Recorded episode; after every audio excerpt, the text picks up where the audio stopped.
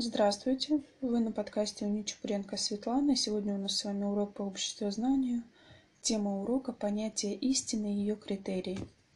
Во многом проблема достоверности наших знаний о мире определяется ответом на фундаментальный вопрос теории познания – что есть истина?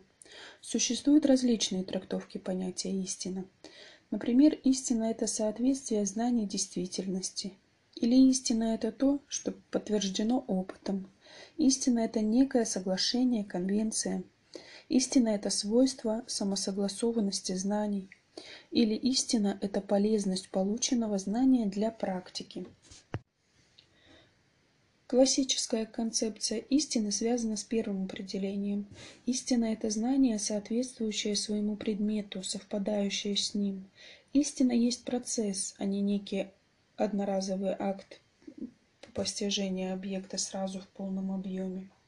Истина едина, но в ней выделяются объективные, абсолютные и относительные аспекты, которые можно рассматривать и как относительно самостоятельные истины. Объективная истина – это такое содержание знания, которое не зависит ни от человека, ни от человечества. Абсолютная истина – это исчерпывающее достоверное знание о природе и о человеке, об обществе в целом. Эти знания, которые никогда не могут быть опровергнуты. Относительная истина – это не полное, не точное знание, соответствующее определенному уровню развития общества, которое обуславливает способы получения этого знания. Знания, зависящие от определенных условий, места, времени их получения – Разница между абсолютной и относительной истинами в степени точности и полноты отражения действительности. Истина всегда конкретна, она всегда связана с определенным местом, временем или обстоятельствами. Не все в нашей жизни поддается оценке с точки зрения истины или заблуждения. Так можно говорить о разных оценках исторических событий, альтернативных трактовках, произведений искусства и о многом другом. Возможные критерии истины. Разделим на пять критерий. Первый критерий – соответствие с законам логики. Второй критерий – соответствие ранее открытыми законами той или иной науки. Следующий критерий – соответствие фундаментальным законам.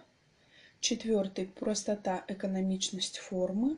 И последний критерий – парадоксальность идеи.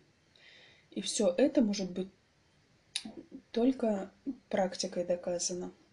А практика у нас – это целостная органическая система активной материальной деятельности людей, направленная на преобразование реальной деятельности, осуществляющая в полном объеме социокультурном контексте.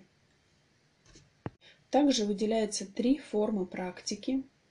Первая форма – материальное производство, труд, преобразование природы – Следующее – социальные действия, то есть реформы, революции или войны. И последняя форма практики – научный эксперимент. Следует признать значительную роль практики в процессе познания. Разберем функции практики в процессе познания. Функция как источник познания, основа познания, цель познания и критерий истины – Разберем каждое определение поподробнее. Практика – это источник познания. Практическими потребностями были вызваны к жизни существующие ныне науки. Практика – основа познания. Это человек не просто наблюдает или созерцает окружающий мир, но и в процессе своей жизнедеятельности преобразует его. Именно благодаря этому и происходит наиболее глубокое познание тех свойств и связей, материального мира, которые были бы просто недоступны человеческому познанию, если бы оно ограничивалось только простым созерцанием или пассивным наблюдением. Практика вооружает познание инструментами, приборами или оборудованием. Практика как цель познания. Человек для того и познает окружающий мир, раскрывает законы его развития, чтобы использовать результаты познания в своей практической деятельности. Практика как критерий истины.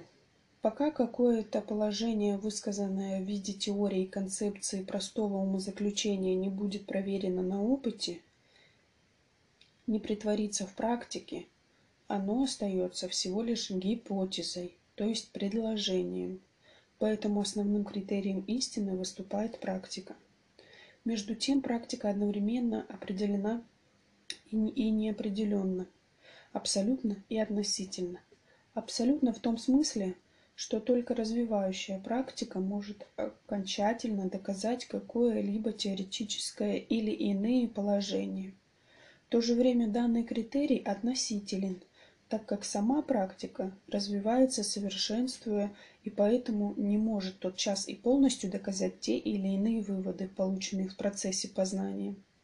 Поэтому в философии выдвигается идея взаимодополняемости.